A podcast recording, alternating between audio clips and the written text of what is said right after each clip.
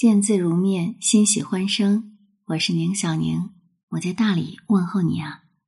今天已经是三月十三号了，这个三月对我来说呢，还真的有点不一样，因为我发现我总是在三月份春天来的时候呢，决定一些人生中的大事。比方说，今年的三月，我就决定了离开拉萨，回到大理。把拉萨的事情安排了之后呢，我就坐上火车，开始了我的火车旅行。我一开始呢就决定了要坐火车的，因为我一直觉得火车软卧要比坐飞机舒服多了。就连在车上呢，列车广播的声音听得都不太清晰了。唯一的问题呢，就是软卧这边的床位呢是四个。之前我记得回拉萨的时候啊，还以为现在我们买票啊都已经先进到能够辨别男女了，会自动的识别购票者的性别，并且呢把同性安排在一块儿。没想到我失算了。不过呢，我觉得我已经为这一次旅行准备的非常充分了，喝茶的茶杯我都备好了，因为知道火车上的水温都不太高。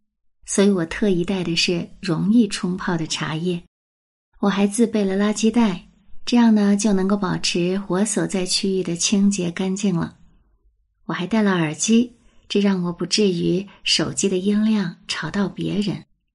我随身带的一本书呢是尸检报告，这也让我在旅途中不至于胃口太好。至于在火车上穿些什么，我倒是最清楚的。短袖 T 恤儿搭配丝绒短裤，这样呢，我可以全程的光腿儿，在火车上呢不至于太热，因为我实在是太怕热了。而看看周围那些穿着羽绒服，把自己裹得密不透风的这些乘客，我就真的替他们喘不过气来了。不得不说，火车旅行真的是太适合我了。不过呢，还是有一件让人特别烦恼的事。现在啊，人们的生活水平的确是提高了，不过有一样东西竟然还是买不起——耳机。我记得自西宁站换车之后呢，下铺的那个人呐，一直是手机外放视频，偏偏我这耳朵呢，号称是顺风耳，所以啊，这个人爱看的视频类型都被我弄清楚了。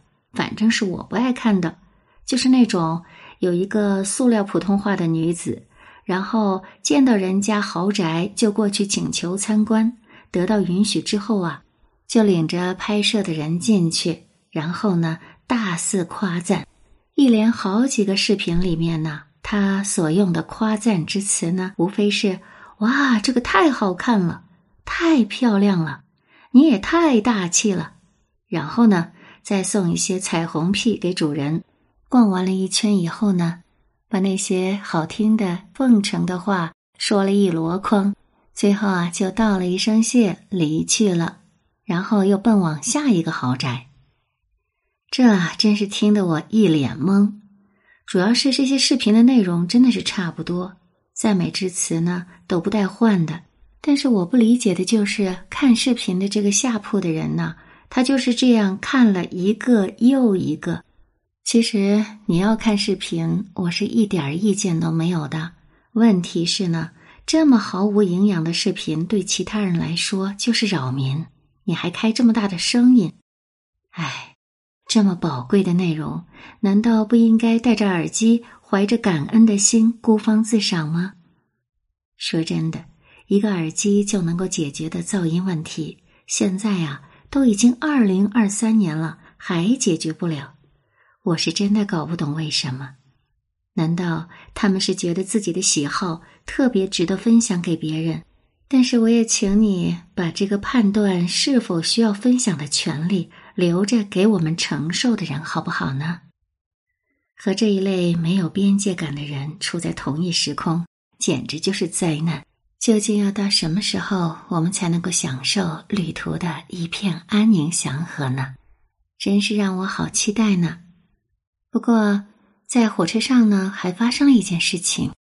准确的说，我是在惊蛰的前夜回到大理的，而在重庆到大理的高铁上，我就遇见了一位老人家。当时他在过道，我在靠窗边的位置。我记得是一位戴眼镜的男孩子送他上车的。落座之后呢，还在不停的交代这交代那，然后还写了个号码让老人家收好，还拿着老人家的手机呢拨出了一个号码。让他下车的时候呢，打那个号码联系，只要重拨一下就好。看着这位老人家很紧张的样子，因为我看他把背包和雨伞都紧紧的抱在胸前，于是我就找他聊天了。我让他放松一点，帮他把背包呢放在架子上，然后座椅也调低了些。不过看起来他依然是浑身紧绷着。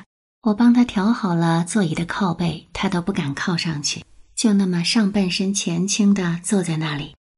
这趟高铁的终点站是到大理，中间会到昆明停上十几分钟。从重庆到昆明的这个时间呢，大约是五个小时吧。他却一口水都不敢喝。我问他为什么不喝水，他说怕喝了就上厕所。后来。他要上厕所的时候呢，我本来是要回座位的，却发现他进去以后呢，门上却显示无人状态。我想啊，应该是关门标志那里，他不知道是要拨上去的。于是我就在门边守着，等他出来以后呢，送他回座位。一回到座位上，他就紧紧的抓住雨伞，就连瞌睡一小会儿呢，都没有放心的仰在靠背上。而是用雨伞的伞把抵住前面的椅背，就那样睡着了。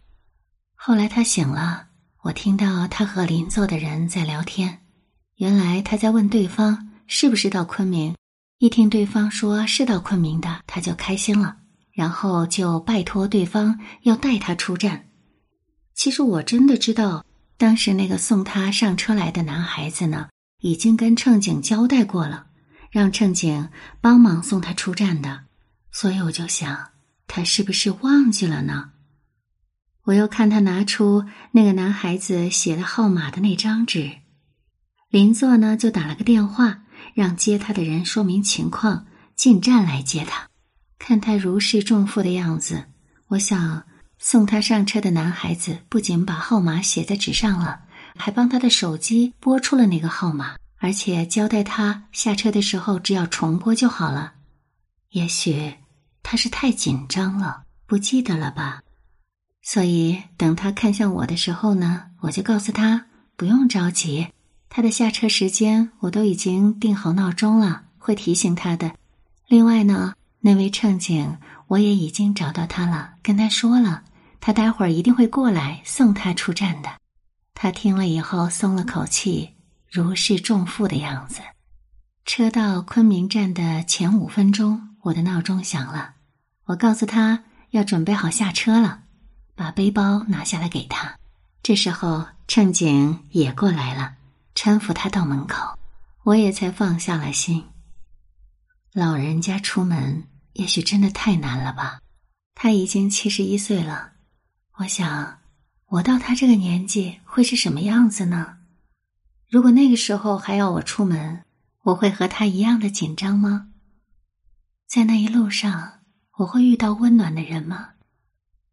愿我们在力所能及的时候，都能做那个温暖的人吧，可以吗？